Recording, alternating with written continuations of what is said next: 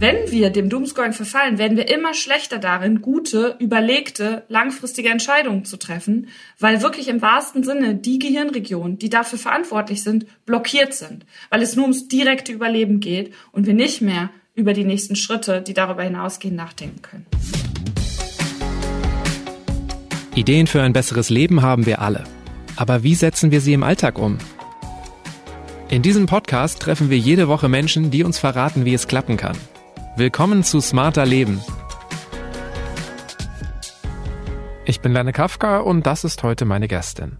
Hallo, ich bin Maren Urner, bin Neurowissenschaftlerin, Professorin für Medienpsychologie, Mitgründerin des konstruktiven Online-Magazins Perspective Daily und Buchautorin. Und bei mir geht es ganz viel darum, wie unser Gehirn Informationen verarbeitet und wie wir aufgrund dessen in der Welt handeln und agieren. Es ist schon erstaunlich, wie schnell wir in alte Verhaltensmuster zurückfallen. Dass ich mit Maren gesprochen habe, ist gerade mal anderthalb Jahre her. Eigentlich sollte ich wissen, wie ungesund es ist, in Krisenzeiten pausenlos die Nachrichten zu verfolgen. Aber seit dem vergangenen Wochenende kann ich meinen Blick nur schwer weglenken vom Terror in Israel. Ich lese Analysen und Kommentare, ich verschlinge Schlagzeilen und habe viel zu viele verstörende Videos gesehen. So rückt alles andere in den Hintergrund und deshalb wiederholen wir heute diese Folge. Eigentlich hatte ich in dieser Woche zwei neue Smarter Leben Folgen produziert und keine Sorge, die kommen noch, aber mein Gefühl war, Bestimmt geht's nicht nur mir so. Auch anderen wird es schwerfallen, trotz der schrecklichen Nachrichten hoffnungsvoll zu sein. Wie wir also in Krisenzeiten informiert bleiben, ohne uns zu überfordern und wie es uns gelingt, die Gedanken zwischendurch immer wieder auch auf andere Themen zu lenken, darum geht's im folgenden Gespräch wenn ich mich jetzt aktuell informieren will, informiert bleiben will, kann ich es ja gar nicht verhindern, dass ich mit Krieg und mit Kriegsgefahr konfrontiert werde. Was bedeutet das für uns? Also worauf sollten wir im Moment besonders achten? Ja, vor allen Dingen auf eine Balance beziehungsweise so ein bisschen die richtige Dosis. Also sich komplett davon fernzuhalten. Ich weiß, es gibt Menschen und Befürworterinnen in der Szene, im Journalismus und darüber hinaus, die das sagen. Das halte ich nicht für richtig, weil das aus meiner Überzeugung dazu führt, dass wir einfach ja auch nicht mehr in der Lage sind, eine fundierte und gute Position einnehmen zu können, weil uns einfach die Informationen und damit natürlich auch das Verständnis fehlen. Und auf der anderen Seite, und da spricht jetzt die Psychologin und Neurowissenschaftlerin in mir, bedeutet es aber eben auch aufgrund der Eigenschaften unseres Gehirns, dass wir solche Wörter intensiver wahrnehmen, dass uns diese negative Nachrichtenflut im wahrsten Sinne des Wortes ja stressen kann, also im Sinne von uns überfordert. Also biologischer Stress bedeutet ja, dass wir keine Ressourcen haben, um mit den Anforderungen, vor denen wir stehen, klarzukommen. So, und wenn wir das jetzt als Dauerzustand begreifen, und dann sind wir bei dem Punkt der Dosis, als etwas, was 24 Stunden, sieben Tage die Woche potenziell passieren kann, dann sorgt das eben dafür, dass es uns nicht gut geht und dass wir ja nicht über das Ziel hinausschießen bei der Informiertheit, sondern eigentlich das Gegenteil erreicht wird und zusätzlich eben auch noch biologisch, psychologisch in einen Zustand kommen, der uns handlungsunfähig macht. Also im Extremfall kann das nämlich bedeuten, dass wir lernen, hilflos zu sein. Da gibt es in der Psychologie das Konzept der erlernten Hilflosigkeit. Und das bedeutet eben, wenn wir immer wieder gesagt bekommen und gezeigt bekommen, und das ist ja was, was ähm, Kriege und Krisen häufig mit sich bringen, wir können gar nichts dagegen ausrichten, dann fühlen wir uns nicht nur hilflos, sondern dann werden wir auch hilflos und werden tatsächlich passiv. Das heißt, wir erreichen wenn wir das jetzt zusammenfassen mit einer Über- und einer Unterinformiertheit, eigentlich genau das Gleiche, nämlich einen passiven Zustand. Einmal aufgrund der Tatsache, dass wir uns nicht mit den Sachen auseinandersetzen und einmal aufgrund der Tatsache, dass unser Körper nicht mehr damit klarkommt, weil es zu viel ist. Okay, also im Grunde die eigene Überforderung, die eigene Gefühlslage im Blick behalten. Du hast von der richtigen Dosis gesprochen, von der richtigen Balance. Also wie gelingt es dir denn gerade nicht in den Nachrichten zu versinken unser Gehirn funktioniert vor allem über Gewohnheiten und damit natürlich auch wir. Also unser Verhalten und damit schließe ich das Denken ein. Also für mich ist Denken auch immer schon Verhalten und Handeln. Das heißt, konkret runtergebrochen, dass ich für mich Routinen und Gewohnheiten entwickelt habe, die vor allem an feste Zeiten gebunden sind. Also Zeiten und ähm, wirklich so eine Art Terminvergabe. Also eine Sache, die halt für viele Menschen, nicht für alle, das ist ganz wichtig, nichts funktioniert für jeden, ist sich wirklich Zeiten zu reservieren, in denen man ganz bewusst sagt oder in denen wir, ich dann ganz bewusst sagen, jetzt schaue ich Nachrichten oder höre Nachrichten und da dann auch zu gucken, welches Format ist für mich das Richtige, für die eine Person vielleicht hoffentlich der Podcast, so wie unserer hier, oder eben ne, Video, Bild oder eben Text, Buch, was auch immer. Das kann alles gleich gut sein, je nach Typ. Genau richtig. Das ist ganz, ganz wichtig. Also da ehrlich zu sich sein und zu fragen, was funktioniert für mich? Ich mache das zum Beispiel so, ich höre sehr viel auf dem Rad-Podcast. Also ich brauche gleichzeitig diese Bewegung am besten draußen in der Natur. Und dann habe ich für mich so einen Modus gefunden, um gut Informationen zu verarbeiten und einordnen zu können. Das funktioniert aber nicht für jeden. Zwei Sachen fallen mir dabei gleich auf. Also wenn du sagst, du setzt bewusste Zeiten, wo du dich informierst, hast du ja im Umkehrschluss auch Zeiten, wo du dich bewusst nicht informierst, also quasi nachrichtenfreie Zeiten.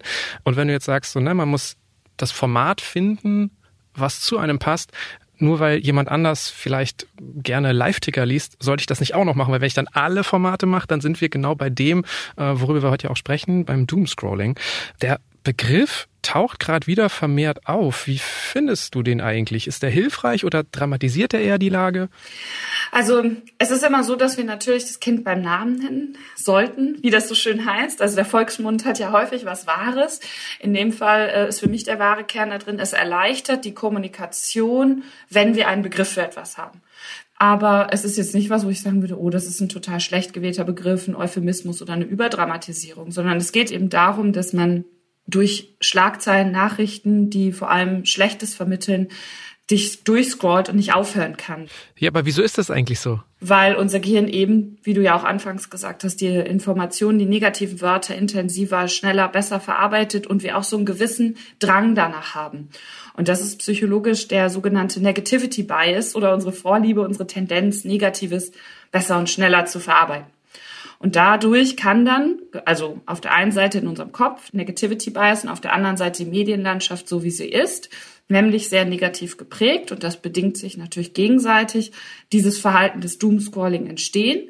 Sprich, wenn wir digital unterwegs sind, online unterwegs sind, dass wir nicht davon wegkommen, uns mit diesen negativen Schlagzeilen, Nachrichten, Snippets, ne, also es können auch alle Formate natürlich sein, Feeds und Timelines, ähm, davon nicht wegzukommen.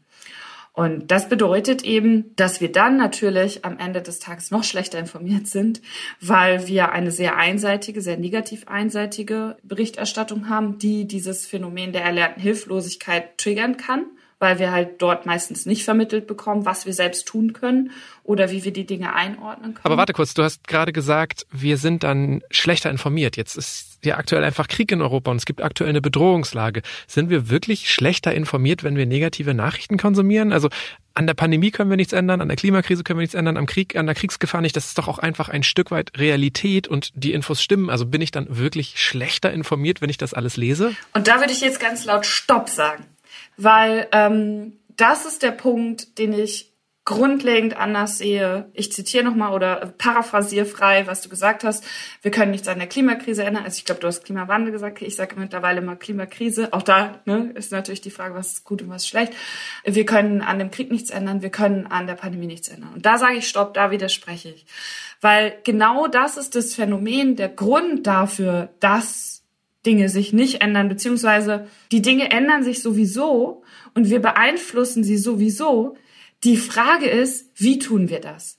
Also und daher mein vehementer Widerspruch. Wenn wir mit diesem Gefühl, ich sage ganz bewusst jetzt ausgestattet, durch die Welt gehen, dass wir das Gefühl haben, wir können nichts ändern, dann werden sich die Dinge sehr wahrscheinlich nicht zu einem Guten ändern. Warum sich sowieso was ändert, liegt an einer grundlegenden Funktionsweise auch da unseres Gehirns. Und zwar ist es so, dass jede, und deshalb ist dieses Phänomen des Doomscrolling so wichtig zu verstehen, was da mit uns passiert, weil jede Information, die wir verarbeiten, also unser Gehirn und damit dann unser gesamter Körper, verändert uns. Und deshalb lautet die Frage nicht, können wir etwas ändern, sondern wie wollen wir etwas ändern? Und jetzt kommt die wichtige, fundamentale Rolle der Berichterstattung dazu, zu sagen, okay, wenn wir das verstanden haben, dann ist doch die grundlegende Frage oder muss aus meiner Überzeugung die grundlegende Frage sein, wie wollen wir verändern? Ja. Und dann sind wir bei einer riesigen Verantwortung bei jeder Person und jedem Medium, jeder Redaktion, jedem Menschen, der irgendwie in Kontakt mit anderen Menschen tritt. Und im Journalismus sind das ja potenziell sehr viele Menschen, die man erreichen kann. Und ich sehe tatsächlich mit Freude, und das soll jetzt überhaupt nicht zynisch oder schön ne, Sonnenbrillenmäßig, wie das rosarote Brille sein oder so, dass zum Beispiel in Sendungen wie der Tagesschau, in wirklich den großen Formaten, dass darüber berichtet wird, was wir jetzt tun können, was jede Einzelne in ihren Positionen, in Rollen, in denen wir so unterwegs sind, tun kann. Und vor allen Dingen natürlich auch, was du eben sagst, Informiertheit versus Überinformiertheit, Zusammenhänge einzuordnen, zu verstehen und nicht nur den Live-Ticker, der uns am Ende des Tages einfach nur stresst. Weil es hilft niemandem, weder uns noch irgendjemandem, der gerade auf der Flucht ist, um sein Leben fürchten muss oder sonst was, wenn es uns schlecht geht. Also um zu meiner Frage zurückzukehren quasi, also für dich schadet Doomscrolling uns nicht nur, weil, wir dadurch schlecht draufkommen, sondern du sagst, wir sind schlechter informiert, weil wir uns auf einen Ausschnitt der Realität fokussieren und da zusätzlich noch die falschen Schlüsse draus ziehen für unser eigenes Handeln und für unser eigenes Denken. Richtig, ja, sehr gut zusammengefasst, danke. Was ist denn aber, wenn ich jetzt wieder ans Doomscrolling denke, eigentlich das Schlimmere für uns? Also ist es eine einzige riesige schlechte Nachricht oder ist es wirklich die Summe an bisschen schlechten Nachrichten? Die Summe, ganz klar die Summe. Also natürlich ist es nicht gut, ja, sich 24 Stunden am Tag jetzt diesen negativen Nachrichten auszusetzen und zu sagen, oder ne, die komplette Wachzeit oder viele Stunden, weil das einfach dazu führen wird, dass wir A, weder gut informiert sind, wie du eben auch richtig gesagt hast, und B, in diese Handlungsunfähigkeit reinkommen, weil es uns einfach nur stresst. Und dabei ist ganz, ganz wichtig, und jetzt stresst nicht im Sinne von, wir haben keine Zeit mehr, sondern Stress in der biologischen Bedeutung, dass wir halt nicht die Ressourcen zur Verfügung haben, die wir benötigten, um mit diesen Herausforderungen klarzukommen. Der Krieg könnte jetzt auch noch länger andauern. Ähm, ist es eigentlich zu erwarten, dass sich unser Gehirn irgendwie an diese Bedrohungslage gewöhnt? Kann es auch sein, dass wir vielleicht einfach von ganz selbst aufhören mit dem Doomscrolling? Äh, sind für mich zwei unterschiedliche Fragen. Ich fange bei der Gewöhnung, also bei der ersten Frage an. Es ist so, dass wir ähm, daher ja auch die Rolle und die Bedeutung von Gewohnheiten, dass natürlich, wenn wir Dinge wiederholt tun, bestimmte Gewöhnungseffekte eintreten. Also nehmen wir noch mal kurz den Vergleich auch hier wieder vielleicht aus dem Lebensmittelbereich. Jemand, der fünf Tassen Kaffee am Tag trinkt, da gewöhnt sich der Körper auch dran. Und so ähnlich ist es tatsächlich bei bestimmten Dingen, Bildern und Informationen auch. Also da gibt es tatsächlich mittlerweile auch ziemlich viele Studien zu. Wir haben selber ähm, bei Perspective Daily zu den Zeiten, als ich dort auch noch als Chefredakteurin war, sehr viel darüber gesprochen, wie viele Bilder, also jetzt wirklich Bilder, nicht nur Wörter, sondern Bilder und äh, Bewegtbilder sind gut oder schlecht, wenn es um Kriegsberichterstattung geht, damit eben nicht eine Abstumpfung stattfindet und wir alle irgendwie mit Beginn des Fernsehens dann zu so, ja, empathielosen Zombies werden. Das ist tatsächlich ein großer Bereich, der Medienpsychologie, wo sehr viel Forschung betrieben wird. So, ohne den jetzt komplett umfänglich beschreiben zu können und wollen. Zurückkommen zu deiner Frage, bedeutet das für jede Einzelne natürlich auch, sich immer wieder zu fragen, was tut mir gut? Und da ist es ganz, ganz wichtig, ähnlich wie bei der Frage, welchen Medienkonsum praktiziere ich, also zum Beispiel gebunden an Uhrzeiten und Formate, ist das individuell unterschiedlich. Und da sind wir bei einem ganz wichtigen Punkt der sogenannten Resilienz, ja auch ein Begriff, der leider, da sträuben sich manchmal alle Haare bei mir, äh, mittlerweile sehr häufig falsch ähm, in den Medien irgendwie auftaucht und, und falsch interpretiert wird. Okay, dann sag mir auch gerne deine Interpretation, weil also wir haben ja häufiger auch schon drüber gesprochen und jeder von meinen Gästen, Gästen definiert es ein bisschen anders. Wie siehst du denn die Resilienz? Mir geht's aus der psychologisch-neurowissenschaftlichen Perspektive wirklich auf der einen Seite natürlich um die biologische Basis. Also zu sagen, was macht einen Körper resilient? Und da kann ich das eigentlich in einem Wort erstmal übersetzen. Das bedeutet widerstandsfähig.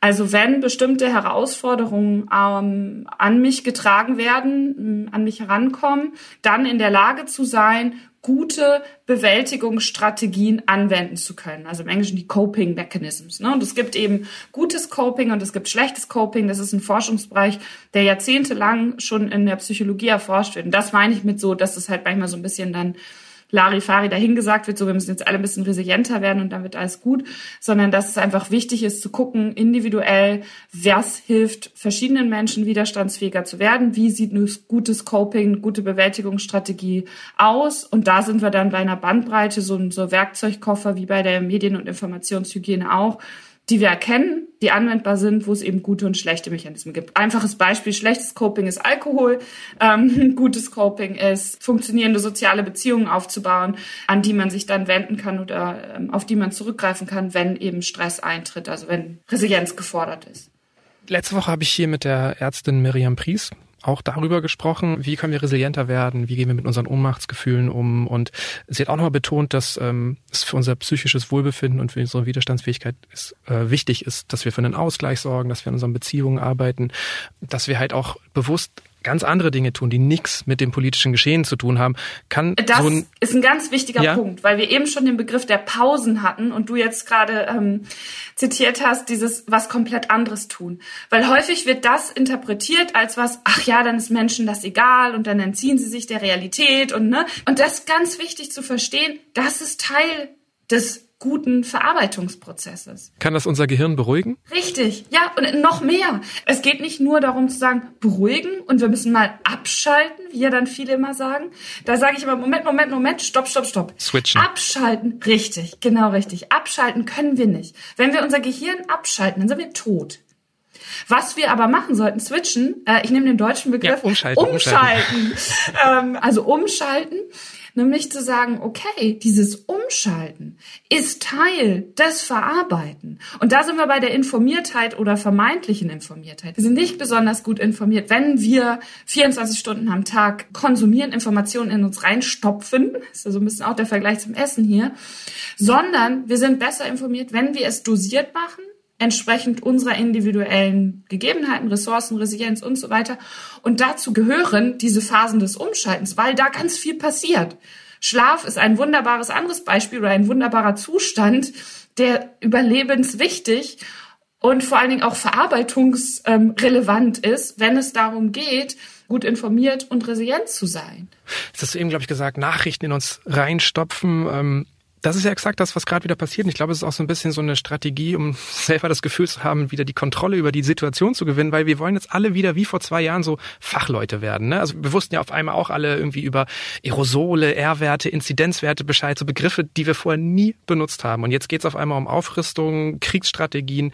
Was bringt dieses Nachrichtenbingen überhaupt? Sind wir überhaupt in der Lage, so viele Informationen aufzunehmen, zu verarbeiten? Nein, sind wir nicht. Also es ist einfach so, dass unser Gehirn ähnlich wie unser Körper, also wenn es um Training, ne, für manche funktioniert die Sportanalogie immer ganz gut oder die Essensanalogie, wenn es um die Aufnahme von Nahrung und äh, Lebensmitteln im geht, hat eine Grenze. Und genau das gilt auch für Informationen. Und das Spannende und auf der einen Seite natürlich auch Traurige aus meiner Sicht ist halt häufig, dass wir uns da so wenig Gedanken drüber machen. Obwohl doch unser Gehirn das sensibelste Organ ist, was wir haben. Und es ist einfach auch sehr gut erforscht, dass es nicht funktioniert oder die Regel nicht gilt, je mehr, desto besser, sondern je reflektierter, desto besser. Vielleicht ist das die spontan jetzt von mir überlegte Faustregel, die wir an der Stelle besser nutzen könnten, weil mich ganz häufig auch Menschen fragen, ja, aber wir haben doch alle diesen Negativitätsbeiß. Wie komme ich denn jetzt weg davon? Und das, was du auch beschrieben hast, ja, jetzt ne, sitze ich hier und ich will doch irgendwie auch mitreden können und informiert sein und so weiter und so fort. Und mein Hirn macht das doch so. Naja, dann kann aber doch nicht die Ausrede oder die ich sag mal, Rechtfertigung dafür sein, dass wir alle zu so doomscrollenden Zombies werden, weil unser Gehirn das intuitiv verlangt. Und da sind wir bei einer ganz wichtigen Unterscheidung zwischen kurzfristigen und mittel- und langfristigen Denken. Weil unser Gehirn eben auch in der Lage ist, und das ist das Tolle, langfristig und mittelfristig zu planen, zu überlegen und uns zu fragen, wo wollen wir eigentlich hin? Das schaffen wir nur, diese langfristig denkenden Teile zu nutzen, wenn wir nicht in so einem Angst- und Stresszustand sind. Und da kommt das Ganze jetzt sozusagen zusammen, weil wenn wir dem Doomscrolling verfallen, werden wir immer schlechter darin, gute, überlegte, langfristige Entscheidungen zu treffen, weil wirklich im wahrsten Sinne die Gehirnregionen, die dafür verantwortlich sind, blockiert sind, weil es nur ums direkte Überleben geht und wir nicht mehr über die nächsten Schritte, die darüber hinausgehen, nachdenken können. Wir sprechen ja auch irgendwie ganz oft von Nachrichten checken und das impliziert für mich irgendwie immer, dass man eher Überschriften, Teasertexte liest. Was macht das mit uns? Ist das erforscht, welchen Einfluss es hat, ob ich wirklich ganz bewusst mich an einen Text setze oder ob ich wirklich so eher in diesem Check-Modus bin? Tatsächlich ähm, gibt es Untersuchungen und auch da muss man natürlich immer vorsichtig sein mit Einzelstudien, aber einige Studienuntersuchungen, die eben zeigen, dass bis zu 90 Prozent der Online-Medien äh, oder des Konsums von Online-Medien darin besteht, dass Menschen nur Überschriften, Titel und Teaser lesen und das Bild vielleicht noch anschauen.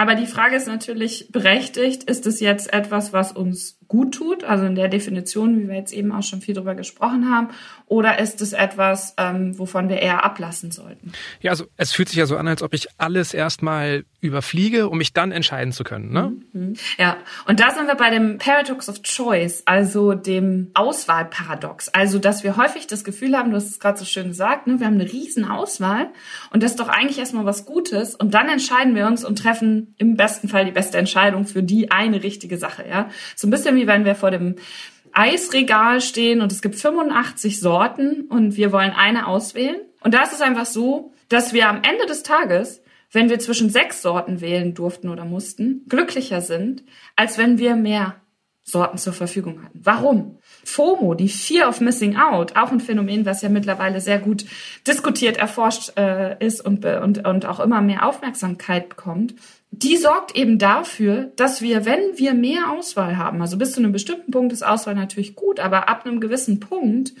es einfach dafür sorgt, dass wir diese Verlustaversion, also diese Angst, etwas zu verpassen, ist auch dominanter als der Gewinn, den wir haben, wenn wir etwas bekommen, aufgrund des Negativitätsbias. Und dann sind wir unzufriedener. Wofür entscheiden wir uns eher? Weil in der Eisdiele mit 85 Sorten neige ich dann dazu, wie als Kind einfach Zitrone zu nehmen, weil ich weiß, so, das damit mache ich nichts falsch. So, ähm, wofür entscheiden wir uns dann beim Nachrichtenkonsum am ehesten, wenn die Auswahl so riesig ist? Ja, auch das ist natürlich individuell unterschiedlich, aber in Mitte ist es halt so, dass Menschen dann dazu tendieren, genau dieses Verhalten an den Tag zu legen, was du auch schon mit beschrieben hast, dass wir halt versuchen, alles irgendwie so ein bisschen zu verstehen und drüber zu scrollen und irgendwie zu vermeintlichen Experten, entweder den Hobby-Virologinnen oder jetzt eben den Hobby, ich weiß nicht, Aufrüstungsexpertinnen und Experten werden. Und das sorgt eben dafür, da sind wir beim nächsten psychologischen Phänomen, dass wir unsere eigenen Einschätzungen überschätzen. Also weil wir ja alles schon mal gehört oder gesehen oder gelesen haben, denken wir, fühlen wir, nehmen wir wahr, dass wir auch Ahnung davon haben. Jeder, der sich mit einem Thema wirklich länger, jahrelang, vielleicht persönlich, beruflich auseinandersetzt, kennt diese Erfahrung oder diese anhaltende Erfahrung, dass umso mehr man über etwas weiß, umso mehr versteht man, wie wenig man weiß. Also mir persönlich geht das so beim Thema Neurowissenschaften. Ja, ich werde immer demütiger mit jeder Studie, die ich lese und jedem Ergebnis, das ich irgendwie mitbekomme oder mit Menschen Diskussionen über diese Themen führe, wie wenig ich eigentlich weiß. Und das ist das Gemeine an diesem Punkt, wenn wir das Gefühl haben, oh, jetzt sind wir schon die Helden, jetzt haben wir es alles verstanden, können alles, ne? Wir können drei Akkorde auf der Gitarre und sind, denken, wir sind der nächste Jimi Hendrix oder so. Diese scheinbare, ähm, ich weiß jetzt Bescheid, das ist halt eine ganz, ganz wichtige, ja, ich würde sagen, Gefahr, die wir häufig unterschätzen und die einfach wichtiger ähm, wird zu diskutieren, gerade in einer Welt, in der wir ja nun mal leben, wo wir potenziell alle Zugang zu allen Informationen haben. Also jetzt mal ausgenommen, ne, äh, natürlich Phänomen wie Pressefreiheit, Einschränkungen und so weiter. Aber wenn wir jetzt mal davon ausgehen, dass dieser Zugang da ist und im Land wie Deutschland äh, ist das ja glücklicherweise der Fall, dann wir einfach überfordert sind, a bei der Auswahl, b bei der Einordnung und c dann bei der Ableitung, wie handeln und entscheiden wir denn jetzt dann. Also dann würde ich aber daraus schließen, dass es schon sinnvoll ist, bewusst irgendwie eine Sendung anzusteuern Korrekt. oder bewusst einen Artikel, also irgendeine Seite, der ich vertraue und dann vielleicht den ganz oben. Der Begriff Doomscrolling der beschreibt ja eigentlich oder, oder bezieht sich eigentlich auf Online-News. Macht es für mein Gehirn einen Unterschied, ob ich immer weiter mich von Seite zu Seite klicke oder ob ich so ein Heft durchblätter? Ja. Also beim Heft würde ich denken, da gibt's ja ein Ende. Das macht vielleicht einen Unterschied. Ja, wollte ich gerade sagen. Was denkst du? Mach mir, stell mir das. Ich bin ja, ich bin ja auch Professorin. Ich finde es ja immer schön, Menschen zu fragen. Was denkst du? Macht's einen Unterschied? Einerseits ja, andererseits Nein, also weil, okay, das liegt auch jetzt an meinem Job. Ne? Hier liegen natürlich tausende Hefte zur Verfügung. Also ich könnte hier auch so eine Art Infinite Scrolling machen, also so ein unendliches Weiterlesen. Ja, aber ich hätte jetzt gedacht, dass vielleicht, auch wenn ich in einem Heft 30 Artikel vielleicht zur Auswahl habe und ich da eine ganze Weile drin verbringen kann, dass ich aber weiß, es gibt ein Ende. Richtig, ganz wichtiger Punkt. Es gibt ein Ende. Ja, ich sage immer, früher, und dieses früher ist noch gar nicht so lange her, da war die Zeitung halt durchgeblättert, genau das, was du gerade beschrieben hast. Die Nachrichten waren vorbei, ja, oder es gab sogar noch in meiner Kindheit äh, nachts so dieses Standbild im Fernsehen, ja, weil einfach nicht mehr gesendet wurde. Worauf ich hinaus will, dieses Endlose ist halt etwas, was auf der einen Seite natürlich total verlockend ist. Ja, Stichwort Doomscrolling, Stichwort die endlos Feeds, die immer weiterlaufen. Ja, deshalb funktioniert Social Media, weil was macht es in unserem Gehirn? Unterschwellig ist die ganze Zeit so eine Anforderung da, ich müsste, sollte, könnte mich doch besser informieren. Und das ist ein fundamentaler Unterschied, wenn wir analog versus digital unterwegs sind. Und dann gibt es tatsächlich auch nochmal eine Unterscheidung beim Lese- und Verständnisverhalten zwischen Smartphones, Computern, also ich sage jetzt mal mehr oder weniger stationären Geräten, also Laptop schließt das mit ein, und Printprodukten. Der Unterschied zwischen mobilem, also äh, hauptsächlich auf dem Smartphone und Tablet, und stationärem digitalen Lesen ist eben, dass auch da das Verständnis, also das, was bei Menschen, ich sage mal, platt formuliert hängen bleibt, beim Mobile Reading am geringsten ist. Und wenn wir uns jetzt den Fall vorstellen, den du ja auch gestellt hast, wir setzen uns mit einem Magazin, mit einem Buch hin und wissen, okay, erstmal haben wir diese haptische Erfahrung nochmal ganz anders des Papiers und der Seiten und dem, dieser Endlichkeit in einem positiven Sinne. Und gleichzeitig haben wir eben nicht die kontinuierliche Ablenkung, da ploppt was auf, da kommt eine Nachricht rein, da ist ein Link und wir müssen nicht jedes Mal abwägen, klicken wir da jetzt drauf oder nicht. Denn jeder Hyperlink, der irgendwo auftaucht oder jede Angebotsbox oder jedes Pop-up-Fenster kreiert in unserem Gehirn eine Anforderung, nämlich die Anforderung, sich zu entscheiden, machen wir das jetzt oder nicht. Die Frage ist ja, wie gehen wir jetzt damit um? Es ist ja vollkommen utopisch, dass wir auf Online-Medien verzichten. Wir haben ja vorhin auch schon gesagt, es ist eine Typfrage. Ich bin zum Beispiel logischerweise Typ Audio, auch Video. Das kann ich in einem Heft nicht finden. Also das Internet ist einfach auch gerade ein super Raum für Primärquellen, äh, sehr aktuell. Wie gehen wir dann jetzt am besten mit diesem Dilemma um? Ja, also ich meine, du sprichst mit einer Person, die ein Online-Magazin gegründet hat. Ne? Das habe ich nicht gemacht, um damit reich zu werden, weil das funktioniert sowieso nicht heutzutage und das war auch nie der Plan, sondern das habe ich gemacht, weil ich davon überzeugt bin, dass wir online einen besseren anderen Journalismus praktizieren können, als das im Mittel ähm, der Fall war und nach wie vor der Fall ist. Also das ist ganz, ganz wichtig. Ich bin überhaupt keine Person, die sagen würde, okay, als technische online raus und äh, wir müssen alle wieder Bücher und Magazine lesen und zurück irgendwie in den Wald, ja. Aber ich bin auch davon überzeugt, dass wir das online lesen oder konsumieren im weitesten Sinne, das Digitale sehr viel besser, und das ist der wichtige Punkt, nutzen können, als wir das aktuell tun. Und wenn man dann, dann sind wir beim Stichwort Gewohnheiten, online andere Gewohnheiten sich aneignet, zum Beispiel über bestimmte Formate, die für einen funktionieren, und oder eben bestimmte Newsletter oder Quellen, die ein konzentriertes, aber auch tiefergehendes Lesen ermöglichen, wo ich halt nicht dann zur Bibliothek gehen muss, um die Primärquelle rauszusuchen, sondern direkten Zugang dazu habe.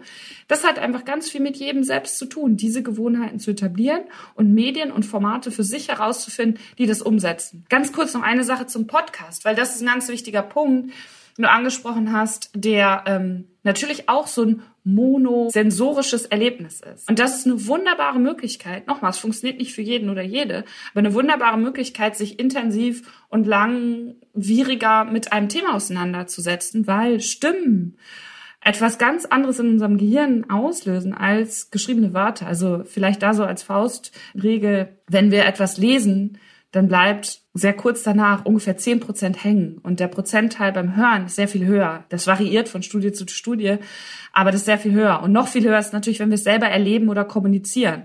Das heißt, das vielleicht noch so als kleiner Tipp am Rande, wenn ihr da draußen oder wo auch immer ihr gerade seid, irgendwie Dinge gut behalten wollt und besser verstehen wollt, dann hört sie euch nicht immer wieder an, sondern redet mit anderen Menschen darüber und schaut, was andere Menschen dazu sagen, weil das selbst mit Sachen interagieren egal ob im gedanklichen, verbalen Singe oder natürlich dann im Fühlen, im Bauen, darum funktioniert das so gut, wenn wir selber etwas erlebt haben, dass wir uns daran erinnern können, sorgt dafür, dass wir das sehr viel intensiver und tiefer verarbeiten und abspeichern. Jetzt sprichst du auch was Interessantes an mit anderen Reden, was ja auch viele Leute gerade tatsächlich tun, ist, dass sie Nachrichten teilen. Also was durchaus auch problematisch sein kann, weil das oft aus einer Emotion heraus passiert, glaube ich, und dann ja auch oft ungeprüft, wodurch schnell mal Fake News verbreitet werden. Aber was bewirkt das in mir? Also verknüpfe ich die Nachricht dann auch intensiver mit mir, weil ich dadurch in einen ja, Austausch mit anderen Personen gegangen bin, zumindest gefühlt? Absolut. Also da kommt jetzt das ganz wichtige Thema neben der Erfahrung der Solidarität natürlich dazu. Also ein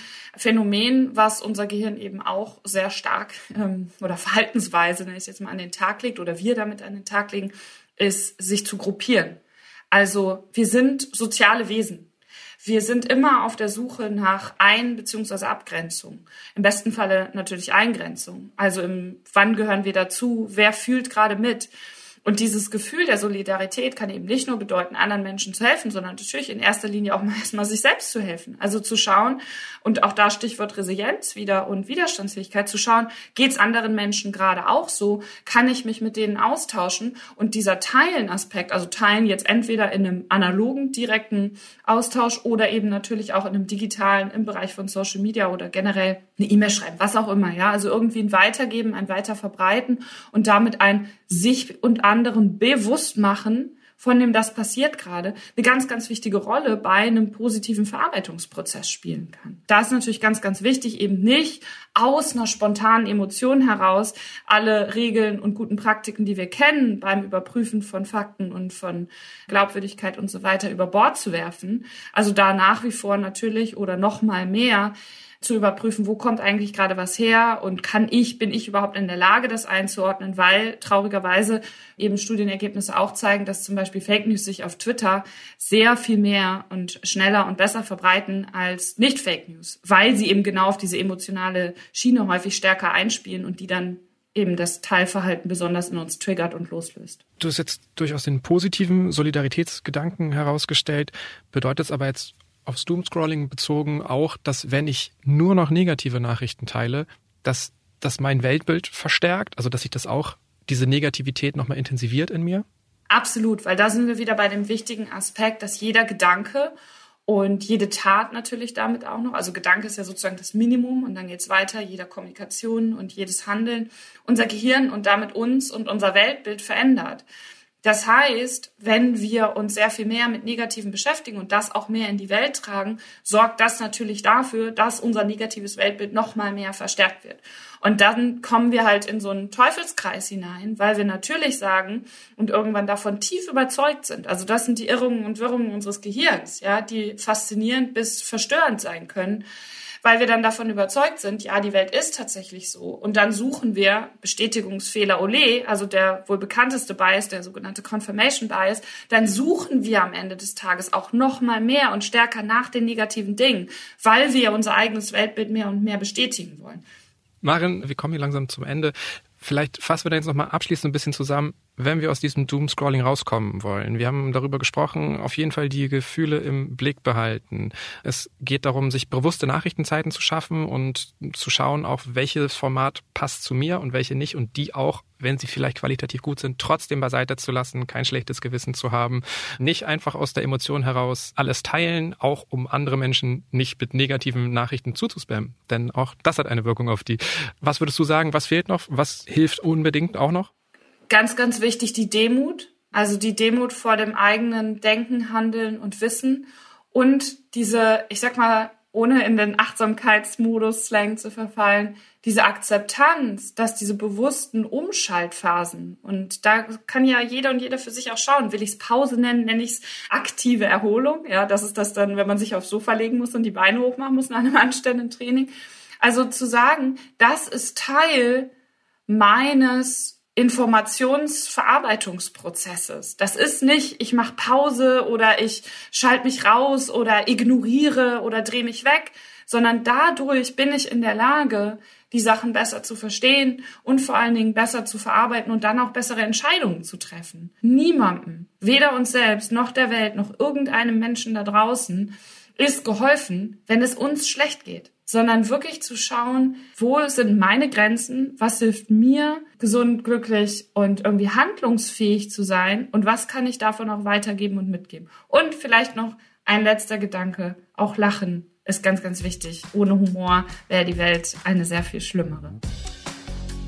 Und falls Sie jetzt auch mal wieder was anderes lesen wollen als immer nur Nachrichten, das aktuelle Buch von Maren Urner heißt Raus aus der ewigen Dauerkrise. Der Link steht in den Shownotes dieser Episode.